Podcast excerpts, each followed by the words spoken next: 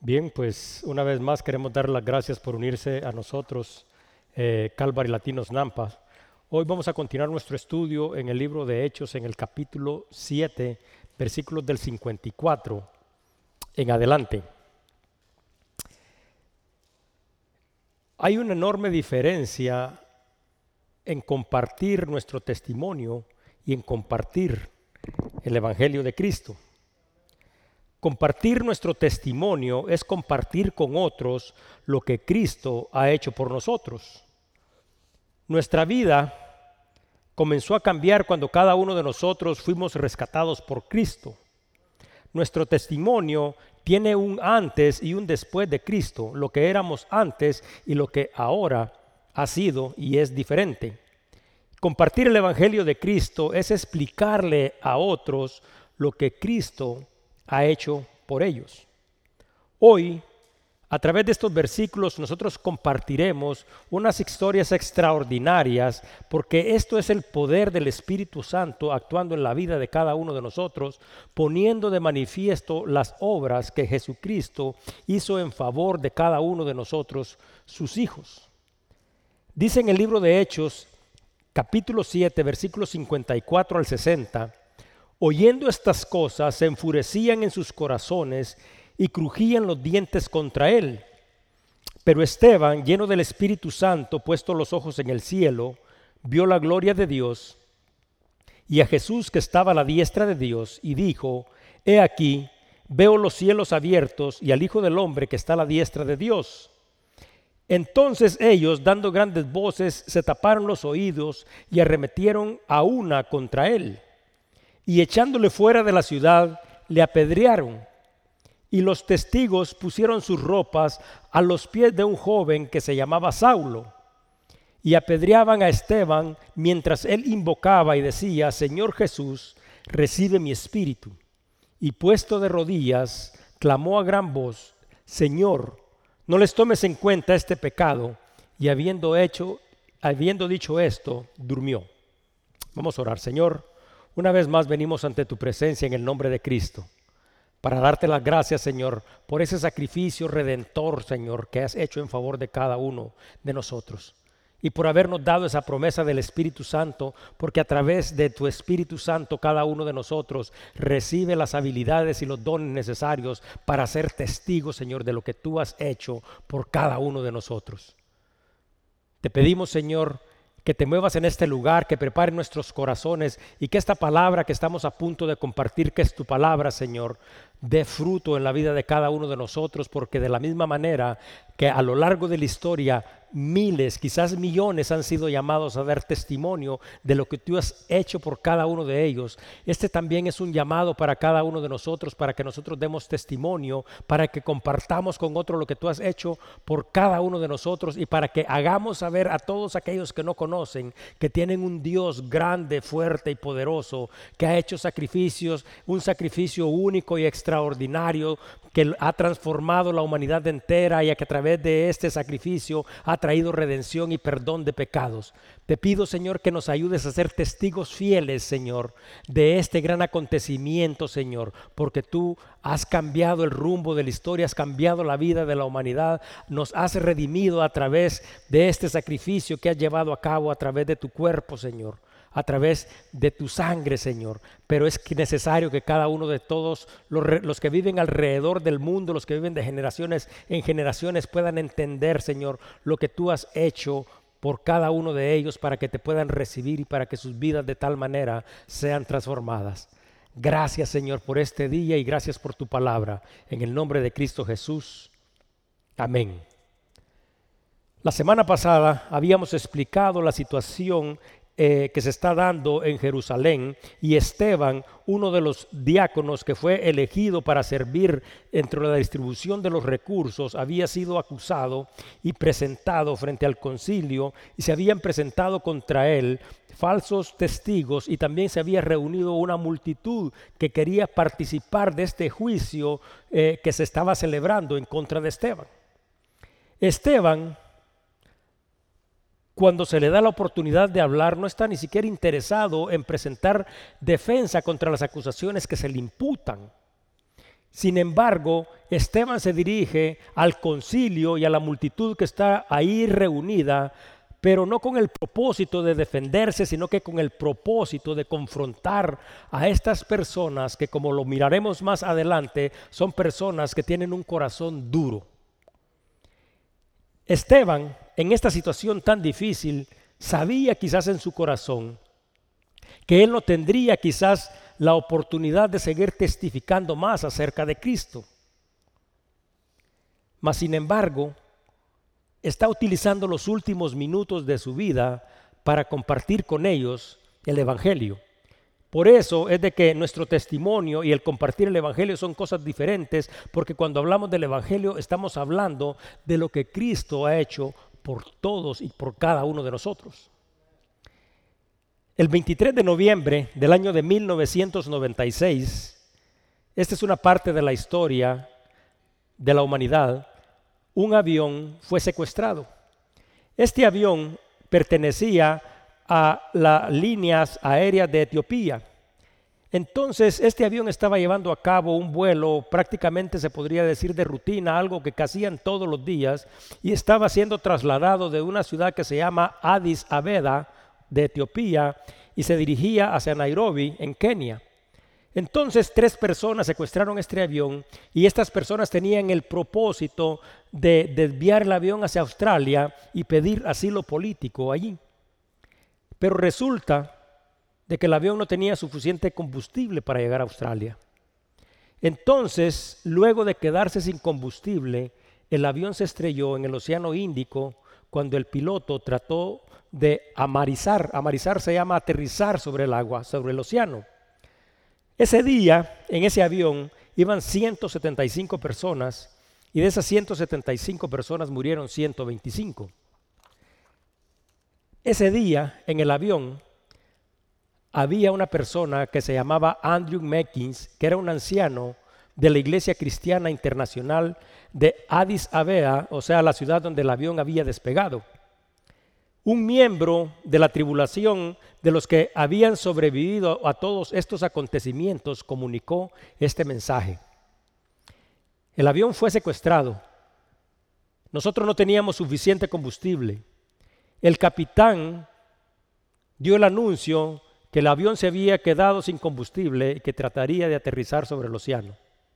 Entonces dice de que después de escuchar este anuncio, Andrew, una persona, que era un anciano de esta iglesia, una persona cristiana, que fue contado entre las víctimas, dice de que ante tal terrible situación, algo que no se sabe ni siquiera qué hacer, dice que se para enfrente de todos en el avión y trata de calmarlos y les dice, quiero compartir con ustedes algo, quiero compartir con ustedes el Evangelio de Cristo. Y dice de que esta situación tan difícil donde el avión va cayendo prácticamente al océano, dice de que esta persona, Andrew, hace un llamado y les explica a todos acerca del Evangelio de Cristo, de lo que Cristo había hecho por cada uno de ellos y finalmente les dice a las personas que van ahí, yo quiero invitarlos a cada uno de ustedes a que acepten a Jesucristo como su Salvador personal. El tripulante que estaba contando, que se contó entre los sobrevivientes, dijo que ese día 20 personas respondieron a ese mensaje. Y él dijo, y entre esos 20 estaba uno de mis compañeros de trabajo que murió minutos después de que el avión se estrellara. Eso es dar testimonio y ser testigo de lo que Cristo ha hecho por otros, porque contrario a estar llorando, a estar pensando en un trágico final, esta persona tiene este carácter de un hijo de Dios, fortalecido por el Espíritu Santo y ocupa los últimos momentos de su vida para que la vida de otros pudiera ser una vida que tuviera trascendencia y que tuviera plenitud eterna. A eso se refiere la palabra, porque aquí miramos nosotros también a Esteban, persona llena del Espíritu Santo, acusada falsamente, lo tienen prácticamente eh, sin ningún propósito, eh, quieren ni siquiera escucharlo, solo están haciendo prácticamente los trámites dentro del proceso, pero ellos ya saben y han dispuesto en su corazón que quieren matarlo. No importa lo que Esteban dice, mas sin embargo el Espíritu agarra y le permite testificar y dar testimonio a todas aquellas personas que han rechazado a Dios. Dice el versículo 54, que es donde empezamos, oyendo estas cosas se enfurecían en sus corazones y crujían los dientes contra él. El concilio, nosotros todos lo sabemos, lo hemos explicado durante semanas, estaba formado por hombres prominentes. El mensaje de Esteban no podía ser ignorado. Ellos habían sido expuestos a la verdad y habían sido confrontados a la realidad. Los miembros del concilio ese día sintieron convicción, pero su reacción no fue una convicción correcta porque la palabra misma dice de que el Espíritu había abierto sus oídos, había abierto sus mentes y sus corazones, pero los miembros del consejo aquel día no reaccionaron con sumisión al Espíritu como deberían de haber reaccionado y como también nosotros debemos de reaccionar cuando el Espíritu nos convicta, sino que dice la palabra que estas personas reaccionaron con ira sintieron una convicción que los movió a la rebeldía. Dice el versículo 55 y 56, pero Esteban lleno del Espíritu Santo, puesto los ojos en el cielo, vio la gloria de Dios y a Jesús que estaba a la diestra de Dios y dijo, he aquí veo los cielos abiertos y al Hijo del Hombre que está a la diestra de Dios. Esteban estaba lleno del Espíritu Santo. Pero la llenura del Espíritu Santo en Esteban no ocurrió en ese momento precisamente porque nosotros podemos recordar de que él había sido escogido para poder servir porque él era una persona que estaba llena del Espíritu Santo. La semana pasada compartí una historia con ustedes que la describimos como un millón y un milagro que hace la referencia a que un millón de Biblias fueron entregadas una noche en China. Mas, sin embargo, hablamos en términos generales, pero podríamos profundizar un poquito más porque nosotros podemos ver el mover del Espíritu Santo en aquellas personas que son llenas del Espíritu de Dios para poder servir y para poder dar testimonio. ¿Saben ustedes cuántas personas iban ese día en un barco con un millón de Biblias? 20 personas. Y este es el testimonio de uno de estas personas que se llama Terry Madison. Él fue uno de estos 20 que llevaron a cabo este proyecto que se llama el proyecto Perla. Este proyecto requería la participación decidida de un grupo de personas que estuvieran dispuestas a llevarlo a cabo. Sin embargo, dentro de este proyecto no solo participaron estas 20 personas, porque en este proyecto participaron miles. Terry dice para mí, dice, porque él fue el encargado de colectar gran parte de los recursos que se iban a utilizar, dice, representó un gran reto porque necesitaba convencer a personas alrededor del mundo para que contribuyeran económicamente dentro de un proyecto al cual no se les podía decir que ni siquiera estábamos llevando a cabo. Entonces, dice Terry, pero la fidelidad de Dios siempre estaba ahí.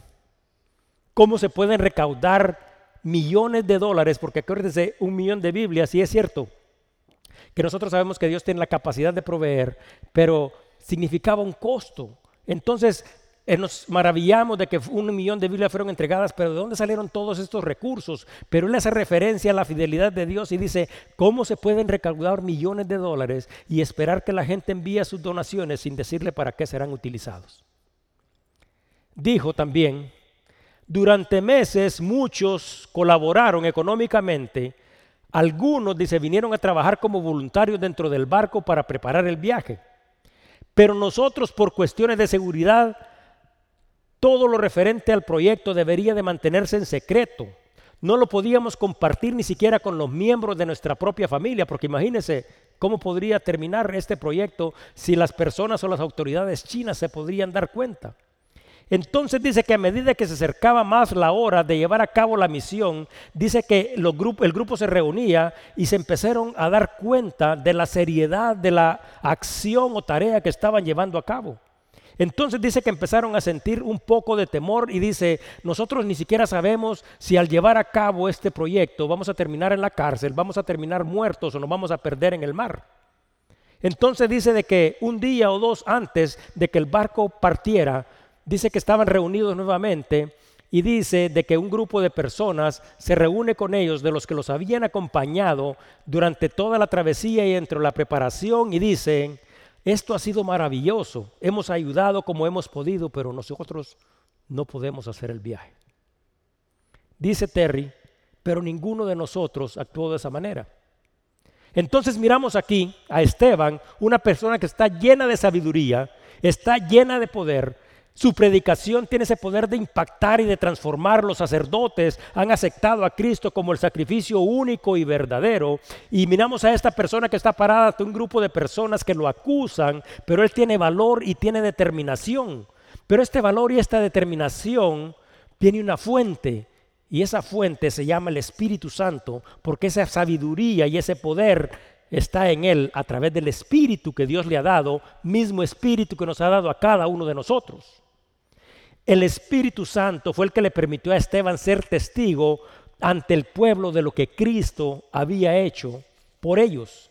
El testimonio de Esteban, aunque concluyó con su muerte, recuerden todos, inició la persecución de los cristianos en Jerusalén y todos a excepción de los doce fueron perseguidos y fueron dispersados.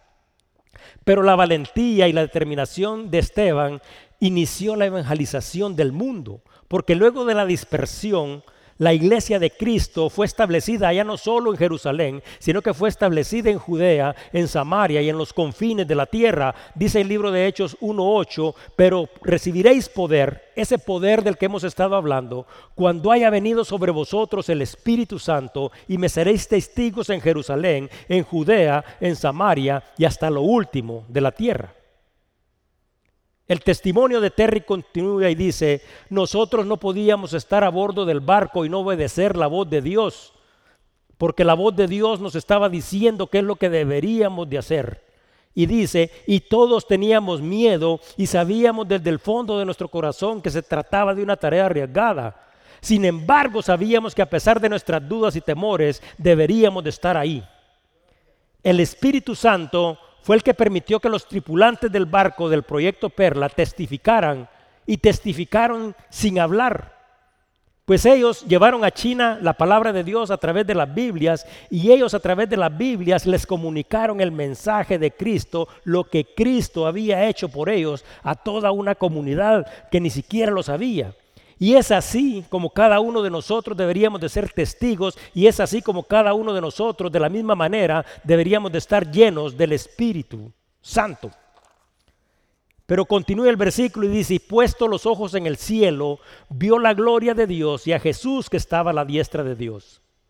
Todos sabemos perfectamente que nosotros tenemos un sumo sacerdote y cada uno de nosotros, los que hemos recibido a Jesucristo, sabemos cuál es la posición que Él ocupa y cómo intercede por cada uno de nosotros. Dice en el libro de Hebreos 4, 14 al 16, por tanto, teniendo un gran sumo sacerdote que traspasó los cielos, Jesús el Hijo de Dios, retengamos nuestra profesión porque no tenemos un sumo sacerdote que no pueda compadecerse de nuestras debilidades, sino uno que fue tentado en todo según nuestra semejanza, pero sin pecado. Acerquémonos pues confiadamente al trono de la gracia para alcanzar misericordia y hallar gracia para el oportuno socorro.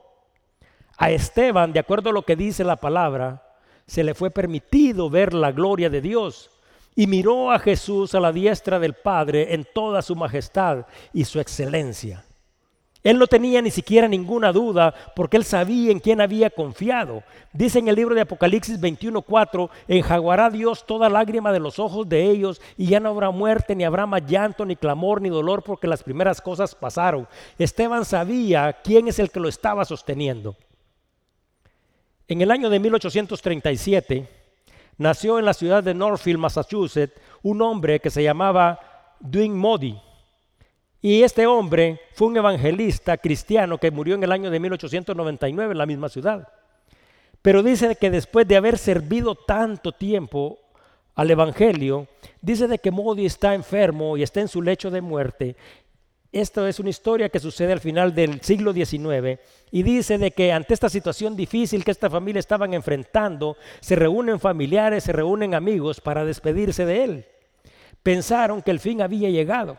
Entonces dice que ellos comenzaron a salir uno por uno silenciosamente de la habitación. Entonces dice que ya cuando la habitación casi estaba vacía, se escuchó un revuelo. Entonces dice que todos se voltean a ver para qué, ver qué es lo que realmente está pasando. Y dice que ellos vieron a Modi con los ojos abiertos y con su mente clara, porque alguien había empezado a orar por él. Entonces Modi, en sus últimos momentos, le dice, detente y no ores para que yo viva. Le dice, yo he visto el rostro de Jesús y estoy satisfecho. La tierra se está desvaneciendo, pero el cielo se está abriendo y este es el día de mi coronación. Entonces, sin importar cuáles sean las circunstancias en la vida de cada uno de nosotros, si nosotros realmente hemos confiado en Cristo como nuestro Salvador, Él estará con nosotros cuando dejemos este mundo y junto a Él veremos el destello de su gloria. Y aquí tenemos a Esteban con esa gran oportunidad de mirar hacia el cielo y mirar al Hijo de Dios en quien Él había puesto toda su confianza. Versículo 56 dice, y dijo, he aquí, veo los cielos abiertos y al Hijo del Hombre que está a la diestra de Dios. Todos nosotros sabemos que Esteban había sido acusado por falsos testigos, acusado de falsos hechos y sería encontrado culpable y castigado en la tierra. Esteban ha confesado a Cristo delante de los hombres porque él con determinación y valor lleno del Espíritu Santo ha testificado de Dios. Y dice en el libro de Mateo 10:32, a cualquiera pues que me confiese delante de los hombres, yo también le confesaré delante de mi Padre que está en los cielos. Ahora Esteban está mirando para el cielo y ve a Cristo confesando a su, siervo delante de Dios. Dice en el libro de Mateo 24:13, mas el que perseverará hasta el fin, éste será salvo. Jesucristo está a la diestra de Dios porque Esteban ha sido encontrado justo y será galardonado en el cielo. Y esa es la misma esperanza que tenemos cada uno de nosotros. Y dice la palabra misma que nosotros deberíamos de estar llenos del Espíritu Santo, llenos de, de nueva determinación y perseverar hasta el fin. Dice el libro de Apocalipsis 2.10, no temas en nada lo que vas a padecer, sé fiel hasta la muerte y yo te daré la corona de la vida. Esta también es nuestra esperanza y esta es también la gran esperanza que cada uno de nosotros debe de mantener en el corazón, porque el día que Dios ha determinado, cada uno de nosotros tendremos de la misma manera la gran oportunidad de ver al Hijo de Dios, vamos a poder ver su gloria y en la eternidad nos alumbrará para siempre. Dice el libro de Apocalipsis 22:5, ya no habrá allí más noche y no tienen necesidad de luz de lámpara ni de luz de sol, porque Dios el Señor los iluminará y reinará por los siglos de los siglos. Y la palabra misma dice de que nosotros estaremos ahí con Él. El concilio era responsable, solo para ponerlos en perspectiva, porque es que se está llevando a cabo este juicio, el concilio era responsable de asegurarse de que el pueblo de Israel siguiera la ley judía y que actuaran en sujeción y obediencia a Dios. Dios a través de Moisés les había dado las instrucciones de quitar de en medio de ellos a cualquiera que tratara de apartarlos de Dios. Entonces, falsamente, los de la sinagoga de los libertos habían dicho que Esteban quería apartarlos de Dios. Falsamente y presentando testigos falsos, les habían dicho a, todas las personas que Esteban estaba blasfemando contra Dios. ¿Y cuál era el castigo de los blasfemos? Dice en el libro de Deuteronomios 13, 6, 10. Si te incitara tu hermano, hijo de tu madre, o de tu hijo, tu hija, tu mujer, o tu amigo íntimo, diciéndote en secreto, Vamos y sirvamos a dioses ajenos que ni tú ni tus padres conociste, de los dioses de los pueblos que estén en vuestros alrededores, cerca de ti o lejos de ti, desde un extremo de la tierra hasta el otro extremo de ella, no consentirás con él, ni le presentarás oído, ni tus ojos le compadecerán, ni le tendrás misericordia, ni lo encubrirás, sino que lo matarás tu mano se alzará primero sobre él para matarle y después la mano de todo el pueblo. Le apedrearás hasta que muera, por cuanto procuró apartarte de Jehová tu Dios. Entonces tenemos a Esteban aquí haciéndole exactamente este tipo de acusación y el consejo, el concilio, sin ninguna intención de resolver las cosas, sino que simple y sencillamente enfocados en su posición y viendo la condición de su corazón, ellos quieren proceder de acuerdo a la ley que les ha sido dada. Entonces Esteban lo llevan ahí y dicen, este ha blasfemado contra Dios, ha blasfemado contra Moisés, ha blasfemado contra el, contra el, contra el templo. Entonces todos nosotros sabemos eh, esta historia porque él falsamente fue acusado de querer apartar al pueblo de Dios y de oponerse a Dios. Entonces a él se le pregunta si los cargos son verdaderos. Y Esteban, como miramos la semana pasada, contestó por medio de un relato que abarcó gran parte de la historia del pueblo de Israel y concluyó el relato acusando al concilio y a los ahí reunidos de ser necios, de resistir al Espíritu Santo, de haber matado a Jesucristo, explicándoles lo que Cristo había hecho por ellos y cómo ellos no le habían recibido y los acusó de no guardar la ley.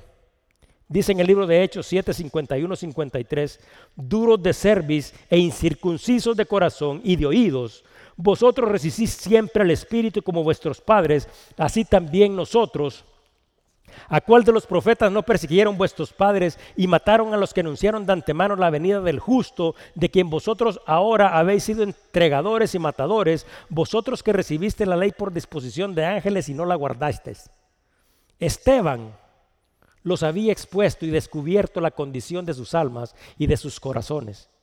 Y es a través de la palabra también de que nosotros somos expuestos a la realidad de nuestra propia vida y a través de la palabra es que nosotros podemos darnos cuenta exactamente dónde está nuestra alma y dónde está nuestro corazón, incluso dónde están nuestros pensamientos. Dice el versículo 57 y 58, entonces ellos dando grandes voces se taparon los oídos y arremetieron a una contra él y echándole fuera de la ciudad le apedrearon y los testigos pusieron sus ropas a los pies de un joven que se llamaba Saulo se taparon los oídos. ¿Sabe por qué se taparon los oídos?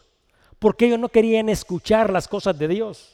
De la misma manera, nosotros podemos darnos cuenta de nuestras comunidades que la gente sigue haciendo lo mismo. Nadie quiere escuchar las cosas de Dios. Todos se quieren tapar los oídos porque cada uno quiere vivir de acuerdo a como a él le parece bien, pero no se quieren ajustar al plan, al mandamiento que Dios da para la vida de cada uno de nosotros. Entonces, estas personas aquí, aunque se les está diciendo la verdad, aunque se les está exponiendo, aunque se les está mostrando la condición de su corazón, simple y sencillamente agarran y se quieren tapar los oídos porque de esa manera no quieren escuchar nada que esté relacionado con una vida que conduce a la plenitud, a la vida eterna, una vida que conduce a vivir en obediencia a Dios. Entonces dice de que se pararon y lo echaron fuera de la ciudad para apedrearlo. Y les voy a decir porque yo les he explicado por qué es que Esteban fue acusado y por qué es que la decisión se está tomando. Porque el procedimiento para llevar a cabo un juicio como este ante el concilio debería de ser de la siguiente manera, porque Dios así lo había establecido. El acusado debería de ser presentado ante el concilio. El consejo debería de escuchar a los acusadores, el consejo debería de escuchar a los testigos, que en este caso son falsos, debería de escuchar la defensa debería de analizar las evidencias, debería, en base a las evidencias, dictar sentencia y la sentencia debería de ser acatada por la parte acusadora y también por la parte acusada, porque era posible que si era falsa la acusación, la, la parte que era acusada podría ser exonerada de la culpa. Entonces, pero ellos no estaban interesados en esto porque nos damos cuenta y la historia misma nos cuenta de que él fue encontrado culpable. El libro de Levítico 24, 14 dice, saca el blasfemo fuera del campamento y todos los que le oyeron pongan sus manos sobre la cabeza de él y apedréelo con toda la congregación. Pero cuando nosotros miramos el versículo 57 y 58, nos damos cuenta que no se cumple con los procedimientos que Dios ha establecido y la muerte de Esteban no es una sentencia dada por el consejo, sino que es la descripción de estos hechos que hemos narrado, muestra al concilio y a la multitud ahí reunida, quebrando una vez más las leyes dispuestas por ángeles que así se las habían entregado y que ellos no quieren guardar. Y les voy a decir algo que resume exactamente la condición del corazón de este concilio que, reúne, que, resume la condición de la multitud ahí reunida y que espero yo de todo corazón que no refleje la condición de cada uno de nosotros. Dice en el libro de Proverbios 6, 16, 19. Seis cosas aborrece Jehová y aún siete abomina su alma. Los ojos altivos, la lengua mentirosa, las manos derramadoras de sangre inocente, el corazón que maquina pensamientos inocuos, los pies presurosos para correr al mal, el testigo falso que habla mentiras y el que siembra discordia entre los hermanos. ¿Qué son los ojos altivos? Bueno, Esta es una característica de una persona que se considera por encima de los demás por su posición social, por su posición económica o por alguna cualidad especial que ha, recibido. Entonces su comportamiento es arrogante y se demuestra mostrando menosprecio por los demás. Entonces cuando miramos, miramos a estas personas que reúnen perfectamente estas características porque ellos, de acuerdo a su posición, al cargo que han ocupado y a su condición, se muestran arrogantes y están despreciando a un hijo de Dios. Pero todavía continúa y dice la lengua mentirosa, y la lengua mentirosa consiste en hacer declaraciones falsas deliberadamente. Recuérdense que Esteban fue llevado, acusado, pero las acusaciones son falsas, entonces son mentiras. Pero continúa diciendo las manos derramadoras de sangre inocente. Las personas que privan de la vida a otro, arrebatándoles la vida, no importa si estas personas merecen un castigo o no. Y nos damos cuenta de que este grupo de personas está reaccionando de esa manera, lo están sacando y lo están empujando afuera de la ciudad porque quieren matarlo. Pero también dice el corazón que maquina pensamientos inicuos. La maldad se define como algo moralmente incorrecto y que tiene la intención deliberada de lastimar a otro. Desde que Esteban había sido presentado ahí, esta es la intención de ellos, lastimarlo y acabar con él los pies presurosos para correr al mal. Aquellos que se apresuran a participar del mal sin oponer ninguna resistencia. Y aquí miramos no solo al concilio, sino que a todo el grupo, a todo el pueblo que se estaba reunido ahí, decididos, saliendo furiosos como una jauría detrás de Esteban. Y también dice el testigo falso que habla mentiras.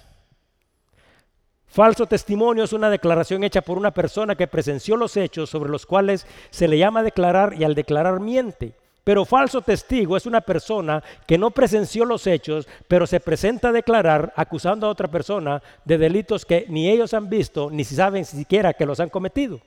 Entonces, ¿qué es lo que sucede aquí? Bueno, ahí también hay dos o hay varios testigos a los que se les han pagado porque ellos van a ir a declarar en contra, ellos son testigos falsos. Y también dice y el que siembra discordia entre los hermanos. Esta es una persona que intencionalmente está perturbando la paz. Tenemos un grupo de hijos de Dios, personas llenas del Espíritu Santo, las personas que manejan la autoridad, y nos damos cuenta de que todas estas personas reúnen todas estas características. Entonces dice de que como jaurías se lanzan contra él, lo echan fuera de la ciudad y lo van a apedrear. Y le voy a contar también cómo es el proceso del apedreamiento. Bueno, a la persona que se encontraba culpable debía ser sacado del pueblo o del campamento y debería ser despojado de su ropa, porque es que lo que pasa es que este debería haber sido un acto vergonzoso para la persona que es culpable. Entonces, además de eso, se le llevaba fuera de la ciudad, se le ponía cerca de un precipicio, o sea, un barranco grande, y se le empujaba de boca. Si esta persona no se moría en la caída, que era una caída alta, dice que los testigos, los que lo habían acusado, los que habían declarado en contra de él tenían que darle vuelta y tenían que agarrar una piedra grande y dejársela caer en el pecho, en el área del corazón. Y si esto todavía no era suficiente, entonces se le decía al pueblo que cada uno recogiera piedras y que apedreara. Dice en el libro de Deuteronomio 17:7, la mano de los testigos caerá primero sobre él para matarlo y después la mano de todo el pueblo. Así quitarás el mal de en medio de ti. Pero ¿será que este caso se va a quedar impune? Dice en el libro de Proverbios 19:9, el testigo falso no quedará sin castigo y el que habla mentiras perecerá. El concilio, los acusadores, los falsos testigos y los que participaron en la muerte de Esteban, de acuerdo con las escrituras, las cuales todos ellos, porque estaban perfectamente instruidos en ello, sabían, pero ellos a propósito habían actuado en contra de la ley de Dios. Porque la ley de Dios que se había sido dada dice, no matarás, no mentirás, no levantarás falsos testimonios. Y usted se da cuenta de que ellos prácticamente están quebrando los mandamientos principales que Dios les ha dado. Y el corazón del hombre a lo largo de la historia no ha cambiado demasiado. Y la única manera que nosotros podemos cambiar nuestra condición del corazón es recibir el poder del Espíritu Santo y cambiar nuestra vida a través de Jesucristo, porque cada hijo de Dios tiene que tener el Espíritu de Dios, pero cada uno de nosotros en su vida tiene que tomar una decisión porque ninguno de nosotros puede vivir con un pie en el mundo y con otro en el reino de los cielos, como muchos de nosotros vivimos dentro de las iglesias. Dice el libro de Efesios 5:11, y esta es una advertencia para cada uno de nosotros, y no participen en las obras infructuosas de las tinieblas, sino más bien repréndanse, háganse un lado de todas estas cosas. Y ustedes saben por qué es que se puede registrar estos hechos, porque Lucas fue un compañero de Pablo y esta historia fue recopilada por Lucas porque Pablo se la contó, porque Pablo fue uno de los que participaron cuando Esteban fue apedreado.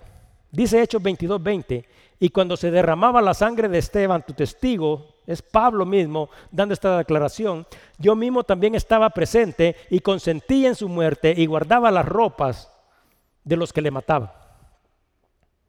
Bueno, pero continúa el versículo y dice, y los testigos pusieron sus ropas a los pies de un joven que se llamaba Saulo. Hechos 26:10 dice, la cual también hice en Jerusalén. Pablo nuevamente declarando y reconociendo su culpa, solo que este es el apóstol, ya no es este Saulo, esta persona que no tenía este entendimiento de Dios, dice, yo encerré en cárceles a muchos de los santos, habiendo recibido poderes de los principales sacerdotes, y cuando los mataron, yo di mi voto. Saulo posteriormente sería conocido, como hemos dicho, como el apóstol Pablo de Tarso, y en este tiempo era un joven fariseo que había probado y había dado su voto para la ejecución de Esteban. Versículos 59 y 60 dice, y apedraban a Esteban mientras él invocaba y decía, Señor Jesús, recibe mi espíritu, y puesto de rodillas, clamó con gran voz, Señor, no les tomes en cuenta este pecado, y habiendo dicho esto, durmió. Bueno, durante el momento en que Esteban estaba siendo rechazado, porque era un rechazo hacia él, no solo Esteban estaba siendo rechazado, sino que también los miembros del consejo y toda la multitud estaban rechazando la mayor esperanza que cada uno de nosotros como hijos de Dios tiene. Cada uno de ellos estaba rechazando el Evangelio de Cristo. Entonces, este rechazo surgió de parte del pueblo de Israel y de todos los líderes. Pero dicen que Esteban invocaba, y ¿sabe qué es invocar? Invocar es llamar a alguien un poder superior para pedir ayuda. Entonces la fe de Esteban no había cambiado. Él sabe en quién ha confiado, en quién tiene su esperanza, y dice que mira al cielo y mira a Jesucristo la diestra del Padre, y Esteban hace dos peticiones. Primera petición, tiene que ser una petición que nace de una fe genuina le dice, recibe mi espíritu. Él sabe para dónde va. Ahora en el versículo 60 dice, y puesto de rodillas clamó a gran voz, Señor, no les tomes en cuenta este pecado, y habiendo hecho, dicho, durmió. Entonces, ¿cuál es la segunda petición? La segunda petición es una petición de perdón, porque les dice, no les tomes en cuenta este pecado. Esta petición es muy parecida a la que hizo nuestro Señor Jesucristo cuando le dice al Padre, Perdónalos porque no saben lo que hacen. Entonces, ¿qué es lo que se está en perspectiva de todo esto? Esteban está imitando a Cristo como cada uno de nosotros con nuestras acciones y con nuestra vida debería de imitar a Cristo. Dice Mateo 6, 14, 15, porque si perdonáis a los hombres sus ofensas, os perdonará también a vuestro a vosotros vuestro Padre Celestial. Mas si no perdonáis a los hombres sus ofensas, tampoco vuestro Padre os perdonará vuestras ofensas. Entonces el perdón es la acción de condonar, o sea, de quitar, es eximir de la culpa a una persona que ha cometido un error o una falta en contra de cada uno de nosotros. Y yo sé de que nosotros, cada uno como hijos de Dios, batallamos con esto, porque la palabra perdón es una palabra fácil de describir, pero es una acción que es difícil de llevar a cabo pero es una acción que es necesaria para que Dios nos perdone y para nuestra relación con Dios. Y dice la palabra que habiendo hecho dicho, habiendo dicho esto, durmió. Y dormir es un modalismo que hace referencia a la muerte. Sin embargo, cuando cada uno de nosotros nos acostamos a dormir, no nos acostamos a dormir pensando en que ya no nos levantaremos, sino que nos dormimos con la esperanza de despertar. Por eso es que este término es utilizado aquí, porque hace referencia a los que dormiremos y seremos despertados cuando Cristo establezca su reino. Dice en Primera de Tesalonicenses 4, 13, 15, tampoco queremos, hermanos, que ignoréis acerca de los que duermen, para que no estéis como los otros que no tienen esperanza. Porque si creemos que Jesucristo murió y resucitó, así también traerá Dios con Jesús a los que durmieron en él. Por lo cual os decimos esto en palabra del Señor, que nosotros que vivimos, que habremos quedado hasta la venida del Señor, no, precederemos a los que durmieron. Esto está hablando de la resurrección, de esa esperanza que cada uno de nosotros como hijo de Dios tiene. Entonces, a Saulo le pareció perfecto lo que había sucedido. Saulo estuvo de acuerdo con ellos. ¿Y con quién estuvo de acuerdo eh, Pablo o Saulo? Bueno, estuvo de acuerdo con los profetas. No, él estaba en oposición a ellos. ¿Estuvo de acuerdo con Moisés como Esteban les había señalado? Tampoco. ¿Estaba de acuerdo con los discípulos? Tampoco. ¿Estaba de acuerdo con los seguidores de Cristo? Tampoco. ¿Estaba de acuerdo con Jesucristo? No. ¿Estaba de acuerdo con las escrituras? No. Él estaba de acuerdo con los líderes de Israel, estas personas que no querían ni siquiera escuchar las cosas de Dios y que se oponían a Dios. ¿Y sabe qué es lo que sucede con esto? Cuando miramos a un Pablo así, descrito por las mismas escrituras, nosotros sabemos que Pablo en ese momento de su vida estaba totalmente equivocado. ¿Y sabe qué es lo que necesitaba Pablo? Un cambio total. Y al igual que Pablo, muchos de nosotros necesitamos un cambio así en nuestra vida. Porque sabe que a veces nuestras acciones, nuestra actitud y nuestra voluntad no están de acuerdo con la voluntad de Jesucristo. Entonces, solo si nosotros tenemos acciones que estén de acuerdo con los profetas, que estén de acuerdo con las escrituras, que estén de acuerdo con lo que Jesucristo dice, entonces solo así nosotros seremos capaces de vivir como hijos de Dios. ¿Y sabe qué es un problema? Que todos los hijos de Dios, como la escritura misma dice, serán rechazados. Pero ¿en quién estaba buscando socorro Esteban y en quién deberíamos de buscar socorro nosotros? Dice la palabra que Esteban alzó los ojos al cielo, pero no le dijo, ay, líbrame, ay, sálvame, sino que dice que Esteban tenía paz, tenía misericordia y tenía perdón, mismas características que nosotros a través del poder y los frutos del Espíritu de los Santos deberíamos de demostrar. Ahora, ya para terminar, quiero contarles una historia. Y esta historia es la continuación del testimonio de Terry Madison, aquel que estaba en el barco. Dice, todos nos dimos cuenta de lo fiel que es Dios con su pueblo. Y Dios dice, hace llegar su palabra aun cuando parezca imposible. Así había comenzado el desarrollo de la iglesia Así había empezado el alcance de la iglesia, así había empezado la evangelización alrededor del mundo. Y esta era la fidelidad de Dios. Entonces dice este también de que él como un testigo de Dios quería dar testimonio de lo que Cristo había hecho por otros. Entonces dice, yo también puedo ser testigo de lo que Dios es fiel para que su palabra pueda llegar a cualquier lado aunque parezca imposible. Y escuche esta historia, dice de que unas horas antes de que el barco se fuera para repartir las Biblias, dice que el, capitán los reunió a todos y les dijo, no pueden llevar ropa floja, no pueden llevar ropa holgada, porque nosotros no podemos correr el riesgo de que alguien dentro del agua quede enganchado en uno de los mecanismos. Porque imagínense, tenían que hacerlo de noche, tenía que ser eh, a escondidas de todos, era un cargamento donde iban a descargar un millón de Biblias. Y si alguien, a pesar de todo el riesgo que ya se estaba corriendo, cometiera un error y quedara trabado y que, un accidente.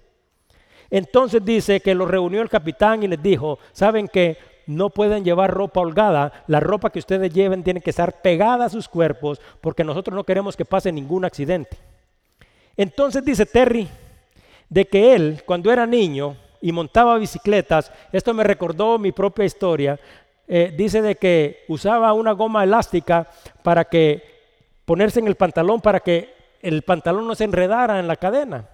Entonces dice de que él quitaba esos eh, eh, unos hules gruesos de los tarros de jalea de su mamá y los usaba.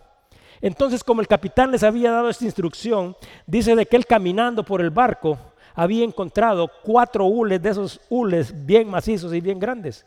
Entonces dice de que agarró y se los amarró en la ropa, con el propósito de que la ropa estuviera sujetada a su cuerpo. Entonces dice que la noche, cuando empezó a llevarse a cabo el proyecto Perla, para llevar las Biblias a la orilla, dice que iban a usar tres botes inflables. Y cada bote tenía un pequeño y débil motor. Entonces, este motor no tenía la suficiente fuerza para llevar una tonelada de peso porque era una tonelada de Biblias la que ponían en cada uno de los barquitos. Entonces dice de que arrancaron los motores, que eran motores chiquitos, y pusieron un lazo, una soga en la punta. Entonces dice que arrancando el, motor, dice que era un equipo de tres, uno empujaba, otro jalaba, y dice que se llevaban el barco para la orilla y ahí estaban los chinos esperando para terminar de jalar. Entonces dice Terry, de que pusieron el barco, en el, el, bote, en el agua, y dice de que le pusieron la primer tonelada de todas las cosas, de todas las Biblias, y dice que al estar en el agua, dice que le dijo el compañero de trabajo del equipo con él, no me vas a creer, le dijo, pero no podemos arrancar el bote. Y le dice Terry, ¿y por qué? Nosotros no podemos llevar a cabo esta tarea si el motor de este bote no funciona y lo tenemos cargado con una tonelada de Biblias. Entonces dice que le dice a su amigo, es que necesitamos una banda plástica. Entonces dice que le dice Terry, pues no lo vas a creer, pero tengo cuatro en mi ropa. Dice que con esas bandas plásticas pudieron echar a andar el motor. Y dice que cuando terminaron su misión aproximadamente a las 4 de la mañana, solo habían utilizado dos y todavía tenían dos. Dice que uno de los mejores pensamientos que él tiene y que de las cosas que mejor recuerda, dice que es cuando miraba a los chinos recibiendo las Biblias y aquella alegría que estas personas sentían. Entonces dice, ese fue mi recuerdo favorito, ver la emoción de mis hermanos chinos al ver la gran cantidad de Biblias que estaban recibiendo. Y dice, y Dios hace milagros y se encarga de los detalles en los cuales ni siquiera habías pensado. Esa noche sucedieron milagros, dice Terry, pero Dios proveyó incluso bandas elásticas. Bueno, la vida de Esteban terminó en la misma manera como había vivido, en completa confianza con Dios. Pero Dios escuchó la oración de Esteban y Pablo es la evidencia de ello porque posteriormente, y lo miraremos en los capítulos 8 y 9 y, en adelante, Pablo es tocado y es transformado y viene el entendimiento de las cosas de Dios. Y yo quiero decirles algo a cada uno de ustedes, Dios tiene el poder de usarnos si nosotros nos mantenemos firmes aún en los tiempos más difíciles de nuestro sufrimiento. Ninguno de nosotros tiene idea de qué tan grande puede ser usado por Dios si nosotros caminamos bajo la guía y bajo el poder del Espíritu Santo. Ese día, 20 se habían metido en un barco y habían empezado esa gran tarea. Y les voy a contar una pequeña historia dentro de esta historia. 30 años, solo 30 años después de que las Biblias fueron entregadas, Lucy, una cristiana que recibió una de las Biblias a través del proyecto Perla, les contó a las personas que habían participado. Ya no teníamos que escribir notas, todos teníamos una Biblia. Y se acuerdan que la semana pasada dijimos que había un grupo de 30 personas que se reunían en un ático. Este grupo 30 años después había crecido y 30 años después de que las Biblias fueron entregadas, la iglesia de Lucy tenía un millón de miembros. Entonces, hemos hablado acerca del poder del Espíritu Santo, pero necesitamos esa llenura cada uno de nosotros, porque es imposible vivir una vida que le agrade a Dios si nosotros no permitimos que el Espíritu se mueva. Entonces aquí no quisiéramos que ninguno de nosotros viniera y se pusiera los ojos, las manos en los oídos, sino que, que abriera incluso su corazón y su entendimiento para que el poder del Espíritu pueda hacer esta obra. Estos 20 habían impactado a un millón de personas. Ahora, ¿cuál sería la pregunta? ¿Será que nosotros estamos haciendo suficiente para testificar de lo que Dios ha hecho por todos? Hay millones de personas todavía que no lo conocen. Vamos a orar. Señor, una vez más venimos ante tu presencia en el nombre de Cristo para darte las gracias por tu palabra. A través de tu palabra la vida de cada uno de nosotros es edificada y queremos darte las gracias, Señor, porque tú nos instruyes a través de ella. Queremos pedirte, Señor, que nosotros sabemos y hemos declarado que hemos recibido de tu Espíritu, pero nosotros queremos realmente, Señor, permitir que este Espíritu se mueva dentro de cada uno de nosotros y que nosotros podemos testificar a todos aquellos que están cerca, a nuestros amigos, a nuestros familiares, en los lugares de trabajo, en las escuelas, en la iglesia y en todo lugar, Señor, lo que tú has hecho por cada uno de nosotros y la salvación que has traído a cada uno de nosotros. Te pedimos que nos ayudes a ser testigos fieles, Señor, para compartir este mensaje que tiene el poder de transformar la vida. No solo, Señor, en estas circunstancias en las que nosotros estamos viviendo, no solo la vida física, sino que también tiene implicaciones eternas. Te damos las gracias una vez más, Señor, porque nos permites compartir tu palabra y espero que esta palabra pueda llegar, Señor, a muchos lugares y que la vida de otros sea edificada y que aunque nosotros no lo sepamos, Señor, millones puedan ser alcanzados y puedan ser transformados, porque si una persona, Señor, que tú tienes en tu mente y en tu propósito, escucha estas palabras y es recibida y esa vida es transformada y tiene el poder de hacer un ministerio extraordinario, te vamos a estar eternamente agradecidos. Que tu amor, que tu gracia y tu misericordia esté con cada uno de nosotros y gracias una vez más, Señor, por permitirnos reunirnos aquí, Señor, por poder glorificarte, Señor, y por darnos de tu espíritu y por darnos esta esperanza. Nosotros también esperamos, Señor. No sabemos si vendrás antes por nosotros o nosotros dormiremos, pero nosotros sabemos, Señor, que cuando la trompeta suene, estaremos en tu presencia eternamente. Miraremos tu gloria. Gracias, Señor. En el nombre de Cristo Jesús. Amén. Que Dios los bendiga.